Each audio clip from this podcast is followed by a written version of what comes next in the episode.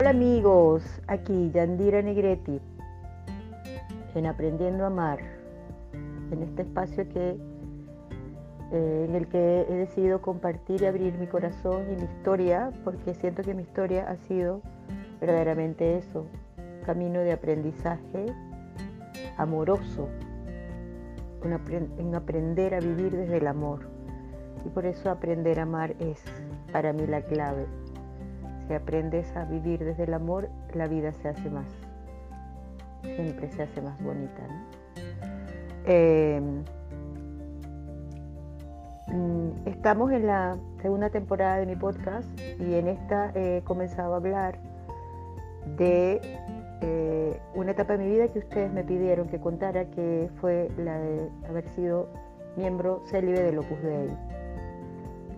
Este es el tercer episodio en el que hablo de este, de este tema. En el primero conté, en el primero de esta temporada, conté sobre cómo me hice del Opus Dei. En el segundo, si alguno no lo ha escuchado, sería bueno que lo escuchara antes de escuchar este.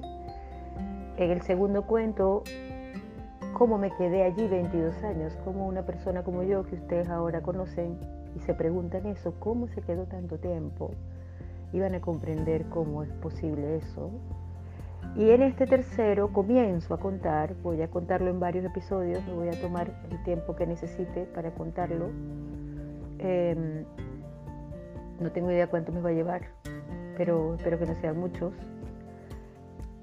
El proceso de salida, que también de alguna manera me llevó bastante tiempo, ¿no?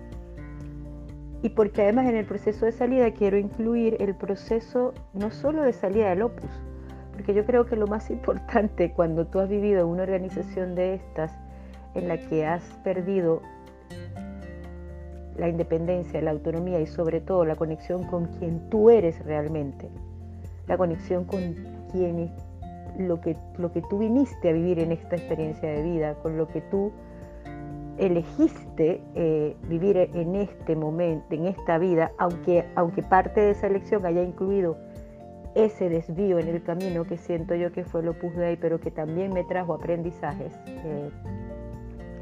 entonces parte de la, de la, salida es también contarles cómo, cómo me, el tiempo que me llevó y de qué manera recuperé mi vida, porque yo siento que apenas hace pocos años que puedo decir que estoy viviendo la vida que quiero, y recuperé la independencia, la autonomía y la conexión con esas tres preguntas que, de las que les hablé en el podcast pasado. Eh, tres preguntas que estoy revisando con periodicidad. ¿sí? Estoy donde quiero, estoy haciendo lo que quiero, estoy con quien quiero. Y a medida que las respuestas van apareciendo, van cambiando, me muevo a responderlas de forma tal que mi vida sea la que yo quiero. Em, y esas tres preguntas me las regaló Biodanza, como siempre digo, y Biodanza llevó a mi vida muchos años después de haberme salido el Opus Dei. Así que eh, en esta parte, en esta parte que hoy inicio, van a haber varios como momentos, ¿no? Cómo se gestó, que es un poco lo que quiero contar en este podcast, cómo se gestó la salida, ¿sí?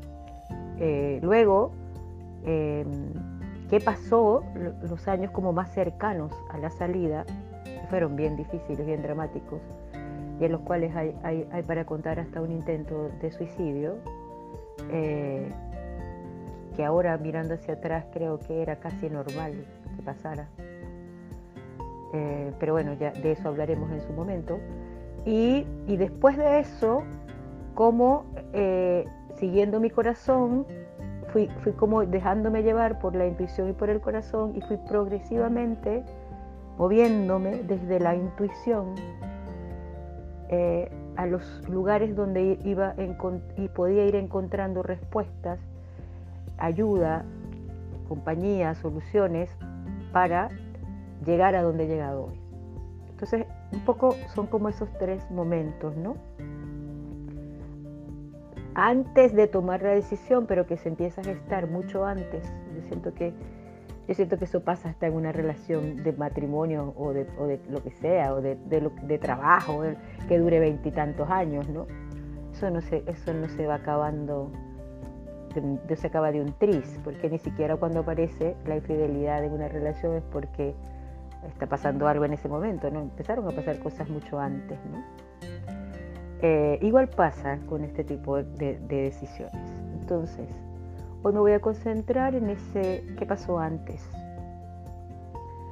Y, luego, eh, en, otro, en otro episodio, les contaré eh, ya cómo se fue gestando la, la salida cercana, es decir, en el momento en que ya escribí, eh, me permitieron, porque además ellas tienen que permitirte escribir la carta para salir, así como tienes que escribir una carta para entrar, tienes que escribir una carta para salir y luego el, la organización se toma todo el tiempo que quieren, que no me acuerdo cuánto fue, de verdad lo he olvidado y menos mal, porque creo que es un, es un olvido que me hace bien, pero sé que me tuvieron esperando un tiempo bastante interesantemente largo para mí. Eh, en el que llegara la respuesta, ¿no? Y después te llaman, te dan la respuesta, te dicen,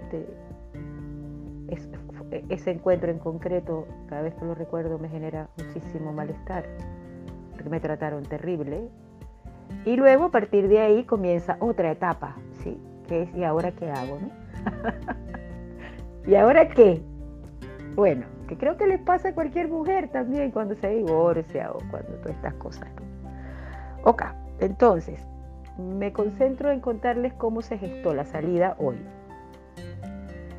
Em, yo creo que como en toda relación que no es sana, tóxica por decirlo de alguna manera, o que empieza a ser tóxica porque alguno de los dos ya no está respondiendo las preguntas existenciales en esa relación, el proceso de, gestación de una ruptura, que yo siento que en el caso de Opus Dei es una ruptura, como la que puede tener una pareja o la que puede tener, no sé, una relación de trabajo o, cuando, o cuando un hijo tiene una madre tóxica y decide salir de esa relación con la mamá por un tiempo hasta que él tenga la valentía de poder relacionarse con ella sin que la mamá le haga daño. En fin, cualquier relación tóxica.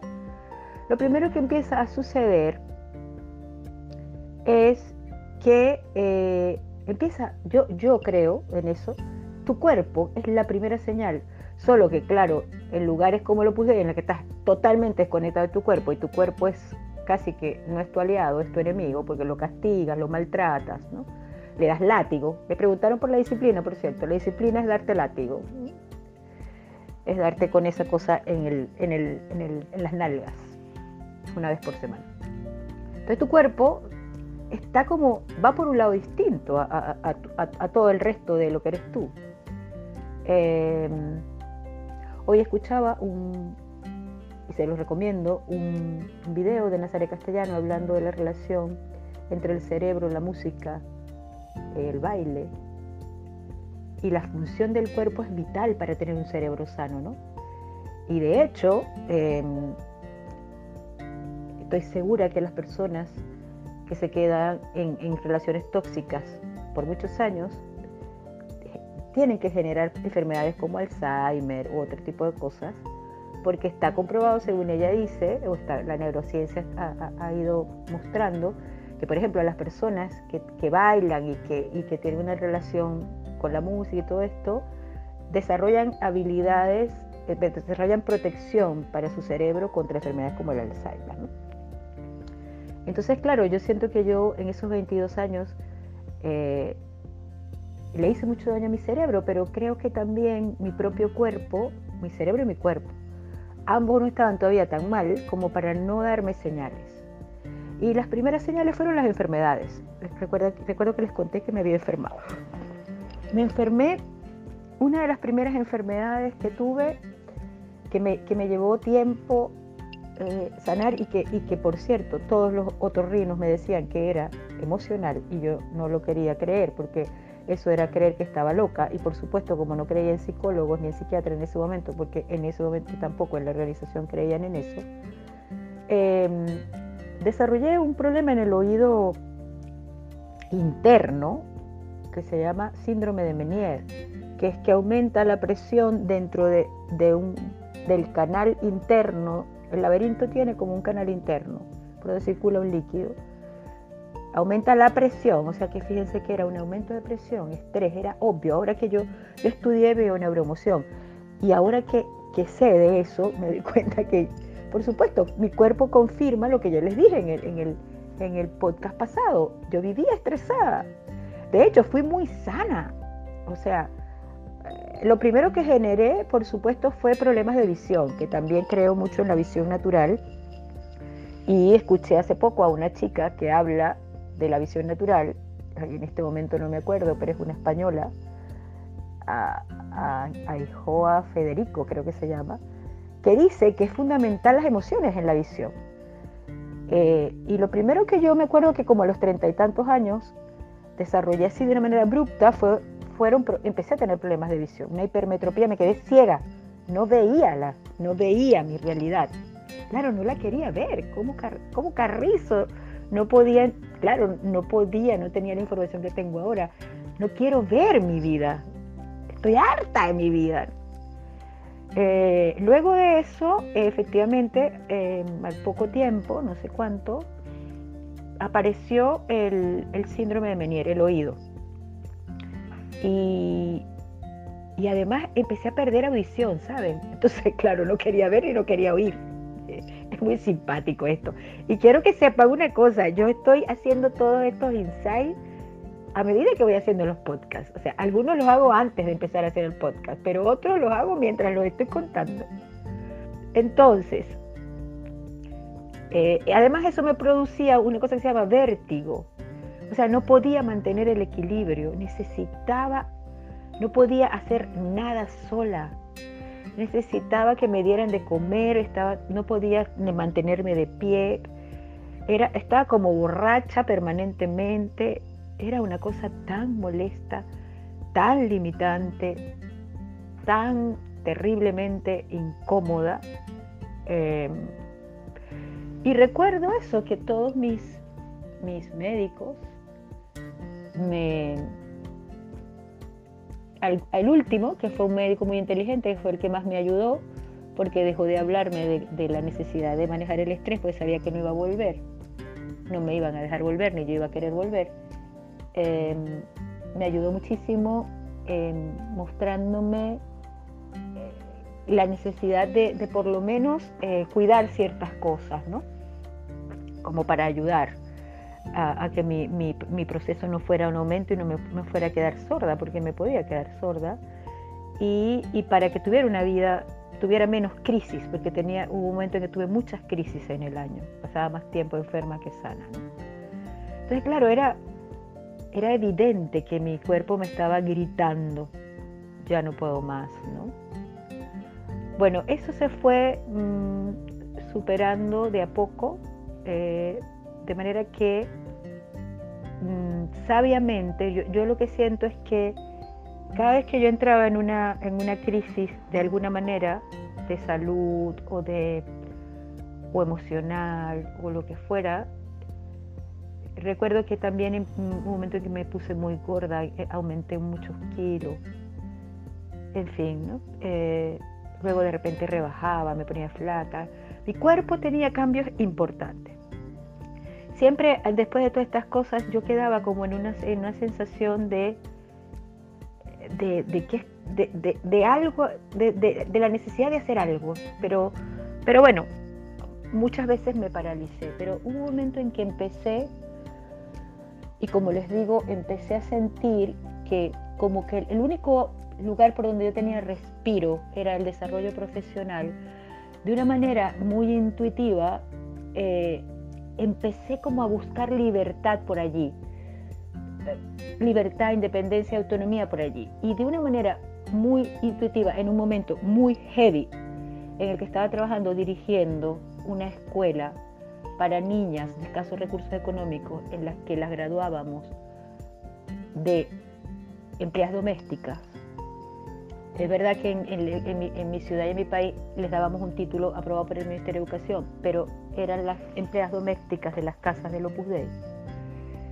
Y, lo cuento ahora más tranquila porque durante un tiempo me sentí muy culpable de esta, de, haber sido cómplices de este tipo de cosas, porque no sé si saben, pero en Argentina hay 42 mujeres denunciando al Opus por lo que fue la vivencia de ellas en ese lugar, en donde fueron explotadas y no les pagaron. Entonces, yo dirigí una escuela de esas, por lo tanto se pueden imaginar, la dirigí por mucho tiempo, ¿saben? Como por seis años. Y en ese trabajo se empezó a gestar la salida, fíjense. Yo ahí empecé a sentir que algo no andaba bien aquí. Eh, empecé a ver incongruencias entre lo que el fundador del Opus Dei decía que tenían que ser esos lugares y lo que las directoras del Opus a nivel nacional en Venezuela me, daban como instrucciones cada vez que yo iba a hablar con ellas y les manifestaba alguna de mis inconformidades, de mis molestias, de lo que no me gustaba. Me empecé a se empezó a convertir para mí y para ellas en un problema. Y, yo creo, fíjense, que todas ellas se dieron cuenta de que si, si yo seguía allí, eso no me iba, no le iba a hacer bien ni a su proceso de, de trabajo con estas chiquitas, ni a mí, que yo estaba empezando a, despertar molestias que podían terminar quizás sacándome del opus, porque creo que, lo podían intuir, ellas mismas me empezaron a animar también a, buscar. Eh, yo me gradué desde que, como yo me, me, había graduado, como en el 87 me gradué, ya tenía como 7 años, 6 años, trabajando desde el 88 creo con ellas, eh, como en el 92, 93 ellas me empezaron a animar a que buscara trabajo en alguna universidad, porque pues, yo podía ser profesora universitaria y probablemente porque ya les interesaba también que yo empezara a tener más influencia a nivel universitario que en esa escuela.